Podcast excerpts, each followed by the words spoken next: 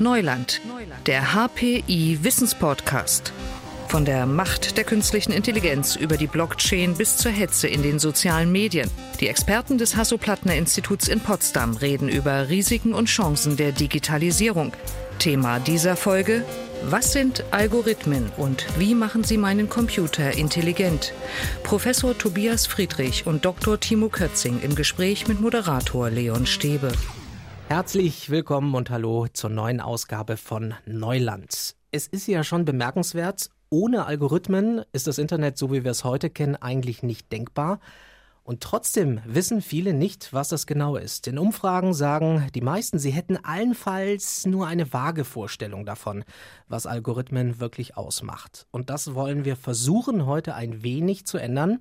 Mit Professor Tobias Friedrich, er leitet das Fachgebiet Algorithm Engineering am Hasso-Plattner-Institut und mit Dr. Timo Kötzing. Er ist Senior Researcher am HPI. Ihnen beiden, schönen guten Tag. Guten Tag. Herr Friedrich, dann versuchen wir es erstmal den Begriff zu klären. Was ist ein Algorithmus?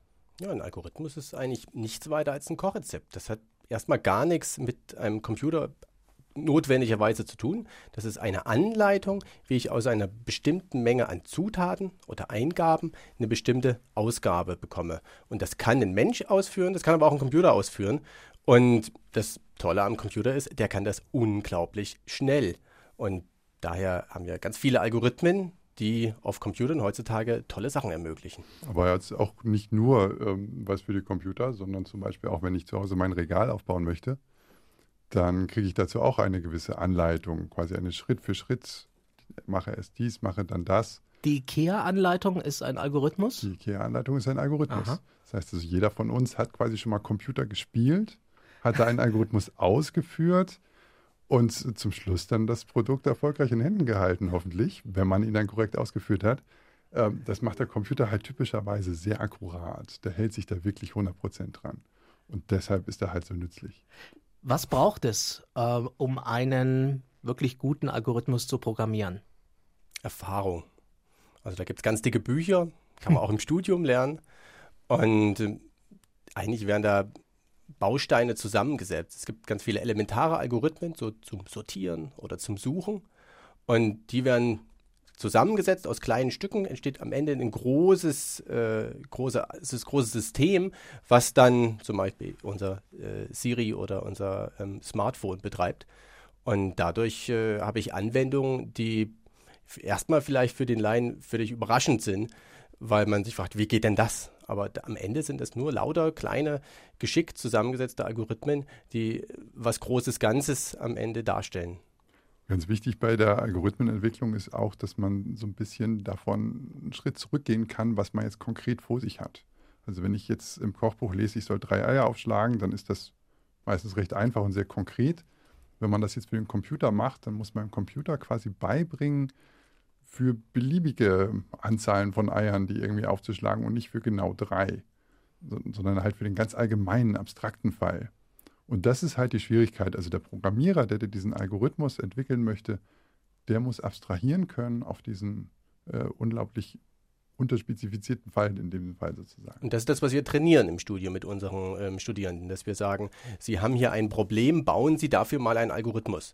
Und das machen Sie erstmal abstrakt auf dem Papier, aber am Ende natürlich implementieren Sie das in einer Programmiersprache auf Ihrem Computer. Aber das ist das, was wir vom ersten Semester an eigentlich mit den Studierenden trainieren, sodass sie am Ende, wenn sie fertig sind, ja, große, komplexe Systeme bauen können. Es geht ja für mich, für mein Verständnis erstmal um Zahlen, auch um Rechenprozesse. Wie wird das dann in die Praxis umgesetzt? Also ganz tiefen Grundlage im Computer drin sind natürlich ganz viele Zahlen, aber heutzutage gibt es da schon ganz viele verschiedene Zwischenebenen, die eingezogen sind, wo dann der Programmierer selber schon auf einer ganz anderen Ebene arbeitet. Mhm. Also der sagt, ich, ich brauche jetzt ein Fenster und zwei Knöpfe und sowas und da sind dann keine Zahlen mehr bei. Das heißt also, da ist auch schon so, so eine gewisse Distanz zum, zum Kern des Computers quasi vorhanden. Also Zahlen selber braucht man da jetzt nicht mehr unbedingt. Man kann dann wieder zurückgehen und natürlich auch ganz viele schöne Sachen mit Zahlen machen, wenn man die dann jetzt konkret braucht. Das Ziel ist aber, neutral gesagt, etwas besser zu machen, etwas zu optimieren damit. Kann man das so sagen? Manchmal möchte auch überhaupt man erstmal etwas machen. Mhm. Also wenn man jetzt sagt, ich möchte überhaupt irgendwie ähm, im, im, Internet, das hatten Sie angesprochen, ich möchte jetzt irgendwie eine Webseite von irgendwo herbekommen. Das kann ich natürlich möglichst schnell oder was auch immer dann haben wollen, aber vielleicht möchte ich es auch überhaupt erstmal irgendwie bekommen und schon dafür brauche ich ja einen Algorithmus, der mir also sagt, okay, schicke deine Anfrage jetzt bitte über folgende äh, weitere Computer, über folgende Server weiter. Ähm, die wird dort dann beantwortet, verarbeitet und dann kommt was zurück. Und jetzt kann man danach, sobald man das überhaupt geschafft hat, das irgendwie zu implementieren, ähm, kann man sich nur überlegen, das noch besser zu machen, noch schneller. Das, das ist dann quasi die vertiefende ähm, Informatik, dass man das dann noch besser macht. Wie komplex ist das, Herr Friedrich, solche Algorithmen zu bauen, sich das zu überlegen? Ich glaube, das ist eine, ist eine subjektive Frage. Der Studienanfänger wird das anders sehen als der Systementwickler, der, der tagtäglich äh, damit zu tun hat. Ich glaube, das ist schon eine Fähigkeit, die man lernen kann und äh, die meines Erachtens Informatiker essentiell brauchen, aber heutzutage eigentlich nicht nur Informatiker. Also wenn ich mir vorstelle, dass ich äh, Biologe oder Geowissenschaftler oder Klimafolgenforscher bin, brauche ich heutzutage eigentlich auch nicht ohne Computer anfangen. Und wenn ich da äh, interessante Erkenntnisse äh, sammeln möchte, muss ich am Ende auch meine Algorithmen implementieren können. Und das heißt, um Algorithmen kommt man auch als Nicht-Informatiker eigentlich heutzutage nicht mehr herum, wenn ich verstehen will, wie meine Welt funktioniert oder da äh, interessante Anwendungen bauen möchte. Es ist interessant, Sie ähm, beschreiben das sehr neutral, sehr breit. Wenn ich über Algorithmen nachdenke oder damit zu tun habe, dann habe ich so Assoziationen, irgendwie Netflix, die Webseite bietet mir die Filme an. Ähm, es gibt den Vorschlag, du kannst das noch kaufen, ähm, ich kann mir das noch ansehen. Das sind auch Algorithmen. Interessant, dass das in der öffentlichen Debatte im Vordergrund steht. Natürlich sind das Algorithmen, die Sie kennen, basierend auf Daten, die von Ihnen gespeichert sind und basierend auf Daten, die über andere Nutzer, die vielleicht ähnliche Interessen haben, gespeichert sind. Und weiß ich nicht, warum Sie das jetzt als negativ wahrnehmen, wenn Netflix Ihnen die Filme vorschlägt, die Leute mit ähnlichen Interessen wie Ihren äh, auch gefallen haben. Es ist spooky, wenn es genau meinen Geschmack trifft. Das zeigt halt so ein bisschen, dass, dass der Mensch da halt vielleicht auch so ein bisschen deterministische Vorlieben hat. Mhm. Also, das, dass es dann vielleicht einfach so ist, wenn ich drei Filme von Bruce Willis bisher geschaut habe, dass ich dann noch einen vierten schauen mag.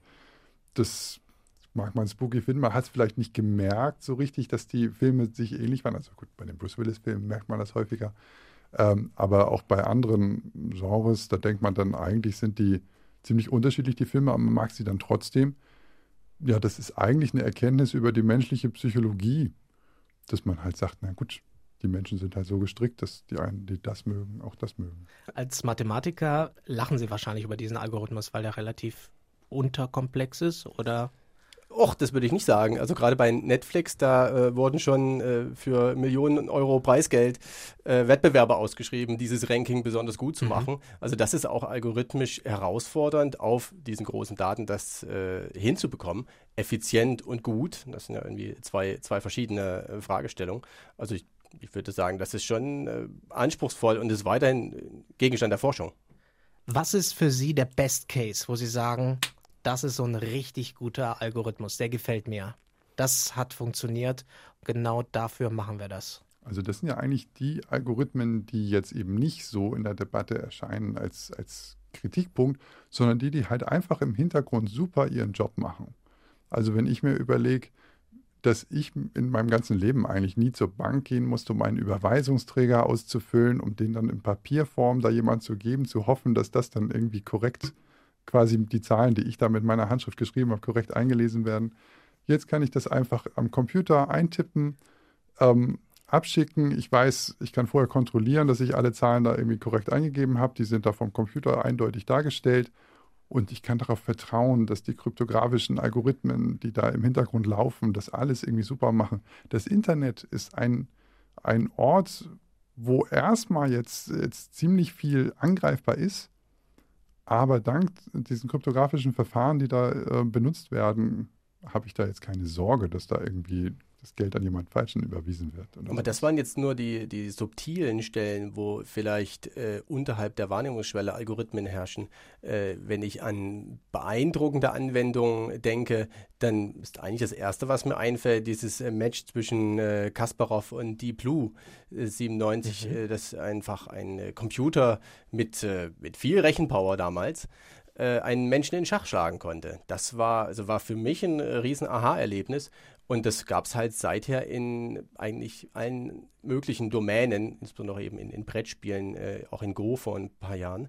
Und äh, ich finde es faszinierend, wie heutzutage Maschinen sich das auch selber beibringen können. Das heißt, die Maschinen schauen, wie spielen Menschen, ahmen das nach und dann spielt die äh, Maschine einfach hunderte von Menschenjahren äh, gegen sich selbst und ist am Ende so gut, dass sie jeden menschlichen Spieler schlägt. Und äh, das, das finde ich sehr faszinierend. Also ich bin weder ein guter Schach noch ein guter Großspieler, äh, aber dass eine Maschine da in kurzer Zeit sich selbst beibringen kann, besser zu spielen als jeder menschliche Spieler, ist für mich eine faszinierende Anwendung von Algorithmen und äh, künstlicher Intelligenz.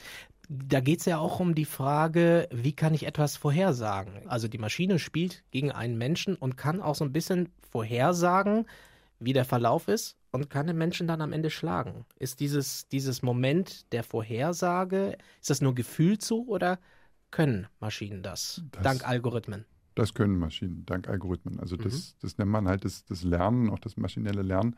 Das basiert aber genau wie das äh, menschliche Lernen aus, auf Erfahrung. Das heißt also auch die Maschinen, gesagt, es gibt da 100 äh, Jahre Lebenszeit sozusagen, die diese Computer gespielt haben dank, äh, also dank der Tatsache, dass Computer sind halt nicht in 100 Jahren, sondern deutlich schneller.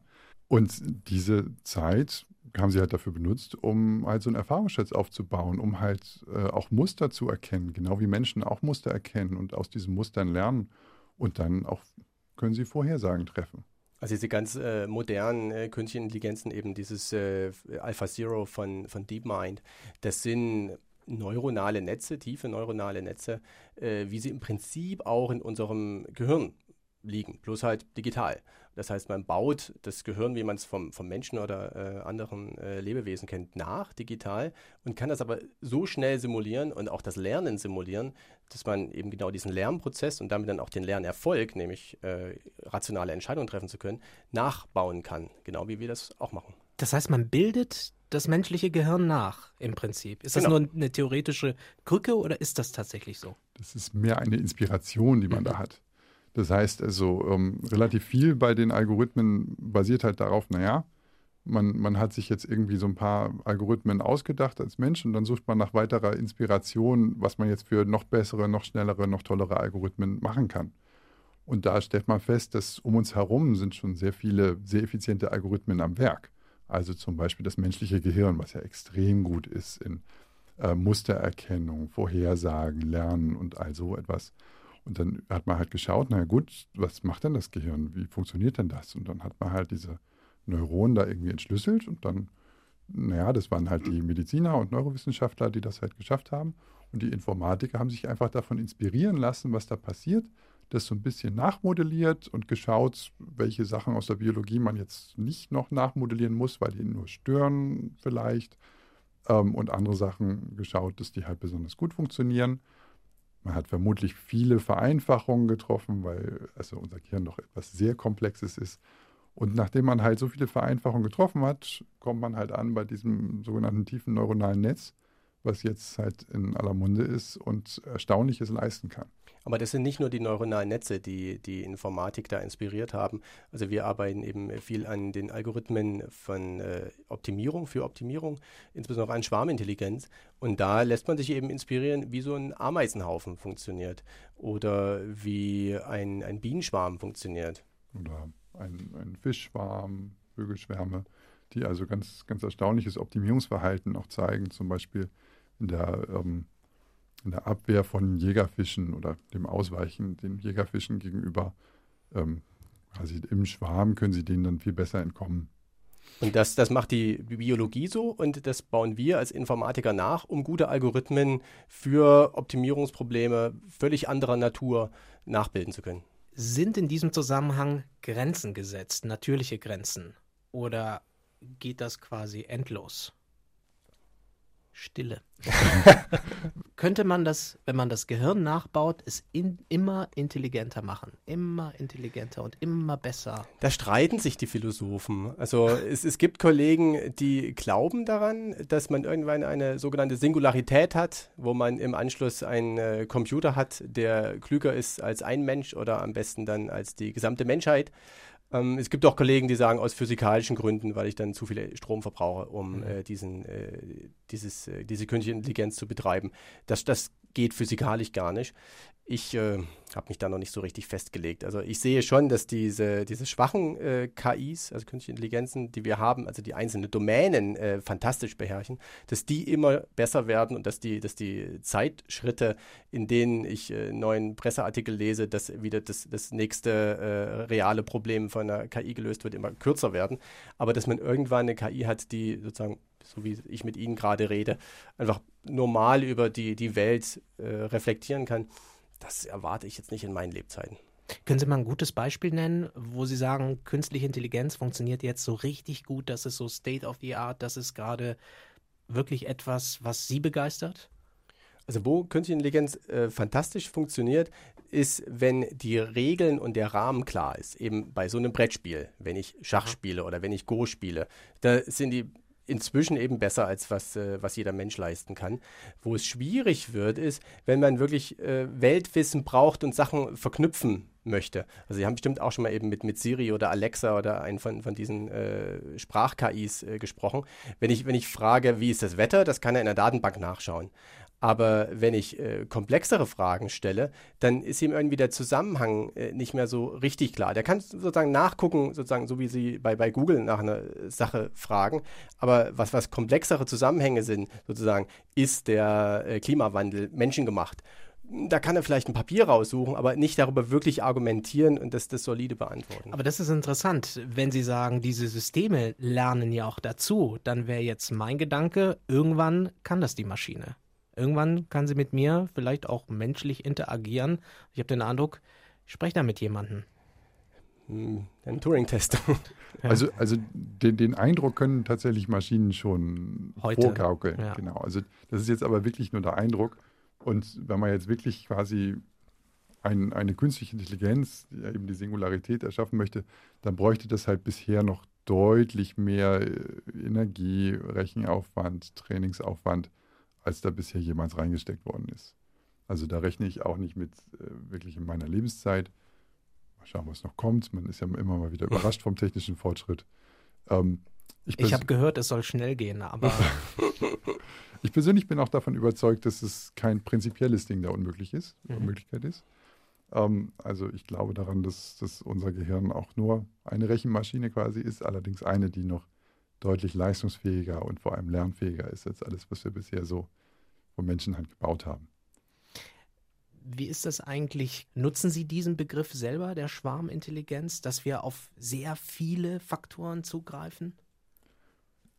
Für die Schwarmintelligenz, da, da nutzen wir häufig, ähm, häufig andere Aspekte auch aus oder insbesondere andere Aspekte, wo wir dann sagen, okay, es gibt viele kleine einzelne Agenten heißen die dann, also einzelne Fische, einzelne Ameisen, die jeder für sich halt nur einen, einen sehr begrenzten Horizont haben, äh, sehr begrenzte Wahrnehmung, sehr begrenzte Möglichkeiten, irgendwie etwas zu machen und trotzdem im Zusammenspiel von, von Tausenden dann etwas Erstaunliches leisten. Mit kleinsten und einfachsten Regeln sind die am Kommunizieren, also die Ameisen zum Beispiel über diese Duftstoffe, die Pheromone, die sie verteilen. Ähm, dann mit ihren Artgenossen kommunizieren und darüber halt äh, optimieren. Und das nutzen wir so ein bisschen aus. Diese Idee, dieser einzelne Agent für sich ist nicht so erfolgreich. Wenn wir da jetzt viele parallel quasi laufen lassen und im Computer simulieren, also nicht explizit, sondern halt immer nur simuliert, ähm, kommen wir dann halt ein gutes Optimierungsergebnis. Aber genau an der Stelle können wir eben moderne ähm, Computer sehr gut nutzen, weil diese hohe Parallelität, die in diesen Schwarmalgorithmen steckt, auch leicht umgesetzt werden kann auf modernen äh, Computern, wo ich auch eine hohe Parallelität habe. Auch Ihr Handy hat eben mehrere äh, Prozessorkerne und Ihr, Ihr Rechner erst recht. Und diese Parallelität äh, kann ich in diesen, bei diesen Algorithmen sehr, sehr gut ausnutzen. Haben Sie noch ein Beispiel neben dem Ameisenhaufen, damit man sich es auch nochmal vorstellen Evolutionäre kann? Algorithmen ist auch sozusagen Aha. ein Thema, mit dem wir uns äh, grundlegend äh, beschäftigen, um herauszufinden, wie gut können die sein, äh, was kann man hier noch äh, verbessern. Und die Idee bei den evolutionären Algorithmen ist, dass wir nicht einen Schwarm nachspielen oder das Gehirn, sondern die Evolution als Ganzes. Das heißt, man, um ein, ein Problem zu lösen, haben wir eine Menge von Individuen. Das ist, kann in unserem Fall einfach ein Bitvektor sein. Und Bitvektor heißt? Eine Menge von Nullen und Einsen. Okay.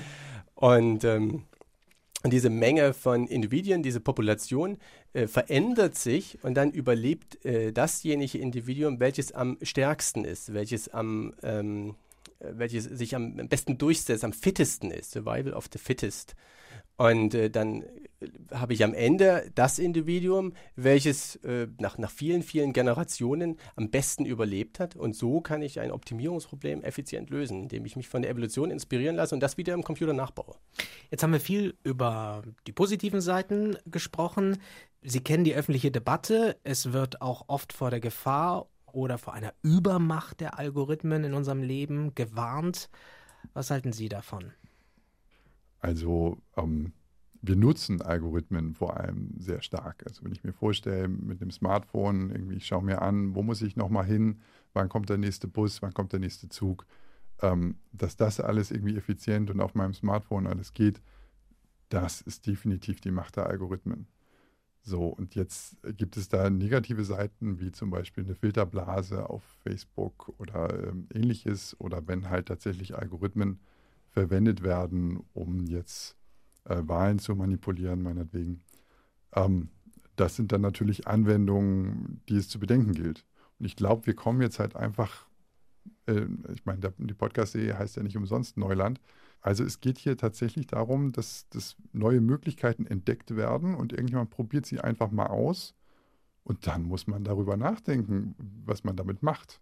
Das heißt, wenn man jetzt sagt, nee, das mit dem Wahlen manipulieren, das, das, das sollten wir vielleicht mal lieber lassen, dann muss man sich halt überlegen, wie man dagegen steuern kann. Aber das ist die Aufgabe des Gesetzgebers und nicht des Algorithmenentwicklers, weil sozusagen, worauf der Algorithmus angewendet wird, dafür kann sozusagen der Algorithmendesigner mhm. ja, jetzt nichts. Der, der, Forscher kann natürlich schon einiges auch beitragen. Also der kann jetzt zum Beispiel sagen, ähm, die Daten sind zwar äh, anonymisiert, aber ich kann nachweisen, dass diese Anonymisierung nicht hinreichend ist. Ich kann nachweisen, dass mit dieser Anonymisierung ähm, immer noch herausgefunden werden kann, wer dahinter steht als Person. Das ist die sogenannte De-Anonymisierung. Und das ist genau der Kernbereich von der theoretischen Informatik auch, also gerade für Herrn Friedrich und mich äh, ein sehr interessanter Teil, wo man dann halt solche Nachweise erbringen kann, dass halt bestimmte Verfahren ungenügend sind, wie zum Beispiel eine bestimmte Anonymisierung. Und da kann man dann mit dem Finger drauf zeigen und die Finger in die Wunde legen und sagen, hier muss nachgebessert werden, eine reine Anonymisierung reicht. Hier. Und das ist dann die Aufgabe des Wissenschaftlers, diese Grenzen aufzuzeigen und zu sagen, hier, hier ist ein Problem. Ich würde gerne ein Beispiel ansprechen, das ähm, im Internet ganz häufig zu finden ist, auch in diesem Zusammenhang diskutiert wird. Also wenn zum Beispiel ein Algorithmus der Justiz oder der Polizei bei der Beurteilung von Angeklagten oder mutmaßlichen Tätern hilft. Wie bewerten Sie so etwas? Grundsätzlich okay oder schwierig? Ich glaube, die einfache Antwort ist schwierig, mhm. äh, weil man, was man da macht, ist die Datenlage der Vergangenheit in ein neuronales Netz, Expertensystem, was auch immer für einen Algorithmus zu stecken, um da zu repro reproduzieren, wie ist die Wahrscheinlichkeit, dass der äh, Kandidat rückfällig wird. Mhm. Also nach, gegeben auf der vergangenen Datenbasis. Aber wenn die vergangene Datenbasis irgendwie einen Bias hätte, zum Beispiel bezüglich des Geschlechts oder bezüglich äh, der Hautfarbe oder irgendeinen Bias, dann wollen sie den nicht reproduzieren Daher achten eben auch äh, Arbeitgeber, also große IT-Konzerne nutzen derartige Algorithmen auch äh, zum, zum Einstellen von Mitarbeitern und dann geben sie eben bewusst diesem Algorithmus äh, bestimmte Informationen nicht. Dann sage ich dem Algorithmus einfach nicht, welches Geschlecht oder welche Hautfarbe mein Bewerber hat, weil dann kann er auch darauf basierend keine ähm, Entscheidung treffen. Würden Sie sagen, das ist auch Ihre Verantwortung als Designer von solchen Algorithmen, da genau drauf zu schauen? Ja, auf jeden Fall. Und ich glaube, es, es geht auch andersrum. Ähm, wenn jetzt vorher nicht ein Algorithmus, also ein computerimplementierter Algorithmus entschieden hat, wer angestellt wird, dann hat vorher halt ein menschlicher Algorithmus entschieden. Also ein Mensch oder eine Gruppe von Menschen hat entschieden. Die hatten auch so etwas wie einen Algorithmus im Kopf. Die haben ein Bauchgefühl. Das ist also teilweise sehr undurchschaubar. Das ist ein natürlicher Algorithmus. Das ist der natürliche Algorithmus. Und der hat dann gesagt, nee, die wollen wir nicht einstellen. Und der sagt nämlich nicht, die wollen wir nicht einstellen, weil das ist eine Frau, sondern der sagt, das ist mein Bauchgefühl, die hat irgendwie was Komisches gesagt. Während man den Algorithmus jetzt nämlich untersuchen kann, man kann den Algorithmus testen, man kann einfach hernehmen und man kann ganz neutral sagen, dieser Algorithmus hat einen Bias, hat keinen Bias. Auf bestimmten Sachen kann man jetzt nicht immer so ganz allgemein und pauschal sagen. Und man kann dann nachher sagen, okay, den Algorithmus, den finden wir jetzt okay anzuwenden. Das kann man eben nicht, wenn man halt nur einen einzelnen ähm, Personalverantwortlichen hat, der die Entscheidung treffen muss, den man halt nicht darauf testen kann. Also der Algorithmus ist kein Deut böser oder besser als die Menschen vorher, sondern er bildet einfach nur das ab, was ich vorher in der Datenbasis eh schon hatte. Also es ist eine Frage der Anwendung auf jeden Fall. Genau, und da muss man ganz sensibel sein. Mein natürlicher Algorithmus sagt mir, dass es Anlass für Sorge gibt, dass ich irgendwie gelenkt werde.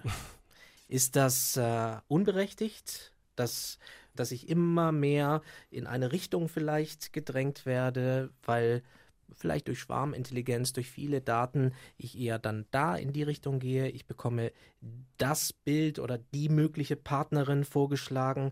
Ähm, das Gefühl gibt es ja zumindest bei manchen. Was sagen Sie dazu? Also wenn ich mir vorstelle, dass ich vorher auch in, in meiner eigenen Blase gelebt habe, ich bin auch vorher in, immer zu den Festen in meinem, in meinem Wohnort, in meiner Wohnortsnähe gegangen. Da habe ich bestimmte Personen gesehen, die sich halt auch in demselben Viertel aufgehalten haben. Das heißt also, da bin ich auch in einer Blase gewesen. Wenn ich jetzt auf Facebook unterwegs bin, dann bin ich in meiner Facebook-generierten Blase und dann legt Facebook das halt irgendwie fest. Ist das so sehr anders? Ich weiß es nicht. Aber man kann es halt auch analysieren, man kann es untersuchen. Und ich glaube, das ist halt sehr wichtig, dass das die Forschung auch macht, um dann halt im Zweifelsfall gegenzusteuern. Ich glaube jetzt äh, gerade bei dieser, bei diesem unguten Gefühl bei den großen Playern, über die wir hier sprechen, zum Beispiel Facebook, Google, äh, kommt vor allem daher, dass die halt bisher so eine Monopolstellung haben. Ich kann mich dem gar nicht entziehen. Und das sehe ich da als Hauptproblem. Und ich glaube, das ist ein Problem, was äh, schon, schon immer bekannt war. Das ist in so einem Kapitalismus. Diese Monopolstellung wird sich aber nicht so schnell ändern lassen. Es wird sich nicht schnell ändern lassen, aber ich meine, da brauche ich jetzt nicht die Algorithmen für zu verdammen, da kann ich auch den Kapitalismus für verdammen, dass er irgendwie die Monopole halt ermöglicht, uns äh, vielleicht auch so ein bisschen naja, äh, fördert. Und das Internet hat schon so ein Winner-Takes-it-all-Prinzip. Also es, es, man kann eben nicht zehn äh, soziale Netzwerke gleichzeitig pflegen. Es wird am Ende ein Netz sich äh, üblicherweise für eine Domäne durchsetzen. Und braucht es genau deshalb auch eine Debatte über Ethik in der Anwendung von Algorithmen? Also dass wir das vielleicht transparent machen, dass der Gesetzgeber sagt, lass es uns transparent machen, damit jeder weiß, was die Grundlage jetzt dafür ist? Dafür braucht man erstmal überhaupt ein Verständnis von Informatik, Algorithmen, was steckt dahinter. Das ist eben nichts böse, sondern es ist eben nur, wie anfangs gesagt, ein Kochrezept, eine Handlungsanweisung. Das, das Verständnis braucht man. Aber äh, dass das natürlich immer auch ethische Implikationen hat, denken Sie an selbstfahrende Autos, die vielleicht überlegen müssen, ob sie ausweichen oder nicht. Das ist äh, grund, grundlegend äh, bei jedem künstlichen Intelligenzsystem und auch bei uns Teil des, des Studieninhalts, dass das natürlich reflektiert werden muss. Lässt sich das in dem konkreten Fall, den Sie ansprechen, regeln? Kann man das entscheiden? Also bremst man für eine Oma, bremst man für ein Kind? Bremst man für die Insassen? Ganz klassisches, äh, ganz, ne? ganz schwierige Frage. Äh, da werden wohl, ja, ich glaube, da braucht der Gesetzgeber eine Regelung, dass die Autos nicht alle egoistisch nur auf ihren Fahrer achten. Aber äh, da will ich äh, nicht der Programmierer sein, der dafür verantwortlich ist. Für diesen Algorithmus. ja. Wie werden Algorithmen in Zukunft aussehen? Also was, wo werden sie uns, es geht ja auch um uns Menschen, wo werden sie uns noch mehr helfen können? Was wäre in Zukunft denkbar, was es vielleicht heute noch gar nicht gibt? Ich glaube, bisher können die Algorithmen, also im Hintergrund, die können schon sehr viel, aber die können bisher noch nicht so viel wahrnehmen. Also ich kann mir vorstellen, wenn das mit den Sensoren halt irgendwann deutlich besser geworden ist und die mir halt ähm, zum Beispiel, wir hatten in dieser Reihe auch ähm, Digital Health, dass wir dann sagen können, okay, ich, ich kann jetzt meinen Puls messen und ich ähm, kann meinen Blutdruck messen und vielleicht auch kontinuierlich, dass sie mir da dann halt viel mehr, viel kontinuierlicher helfen, meine Gesundheit auch zu erhalten. Herr Friedrich, wenn Sie in die Glaskugel schauen, was sehen Sie da? In der Anwendung? Ich, ich, sehe mehr äh, Vernetzung von all diesen Geräten. Also im Moment ist das noch alles recht getrennt. Ich habe äh, mein, mein Haus, was so ein bisschen intelligent ist. Ich habe mein Telefon, ich habe vielleicht meine Uhr, meinen Rechner. Aber in Zukunft werden die noch mehr miteinander interagieren und daraus mich noch besser verstehen, was natürlich auch eine noch größere Gefahr ist, weil das sind enorme Datenmengen, persönliche Datenmengen, die über mich vorliegen. Und da muss man schauen, wie kann man das wirklich anonymisieren, wie kann man das schützen, dass diese, diese vernetzten Daten von den verschiedensten Geräten über mich nicht irgendwie bei äh, großen Tech-Konzernen in Amerika liegen, sondern eigentlich mir gehören sollten. Vielleicht einfach konkret, wenn Sie sagen, ähm, mehr Vernetzung, was heißt das? Also, dass ich in einen Raum gehe und alles kommuniziert um mich herum mit allem sozusagen? Genau, also es, es, kommunizieren die Geräte miteinander, die an mir dran sind und in dem Raum sind. Ich habe Sensoren im Raum, an, an der Person und dann verhält sich hoffentlich mein Haus, die Geräte, die Technik immer gerade so, wie ich es mir wünsche, ohne dass ich explizit sage, hey Siri, bitte spiele das und das ab. Nein, es erkennt schon an meiner Körperhaltung, dass ich jetzt möchte, dass es leiser wird oder dass es jetzt irgendwie den Lieblingssong von der Tochter spielt. Aber der Mensch bleibt im Mittelpunkt. Muss. Dafür stehen sie, ja? Auf jeden Fall. Ja, also es ist nicht so, dass die Algorithmen etwas bestimmen. Nein, ich, ich denke auch, also äh, es gibt Leute, die wollen damit Geld machen, dass, dass sie einem neue technische Dinge verkaufen. Und die werden sicherlich den Menschen in den Mittelpunkt stellen, weil der Mensch sich dann halt besser fühlt und diese Produkte kauft. Das waren Professor Tobias Friedrich und Dr. Timo Kötzing vom Hasso-Plattner-Institut zur Anwendung und zur Zukunft in der Anwendung von Algorithmen. Danke Ihnen sehr für das Gespräch heute. Danke. Und in der nächsten Ausgabe reden wir über 3D-Drucker. Wo stehen wir da? Was können wir von Ihnen bald erwarten? Dazu dann mehr in unserer nächsten Folge. Digitales Wissen verständlich auf den Punkt gibt es alle zwei Wochen bei Neuland, dem Wissenspodcast des Hasso-Plattner-Instituts.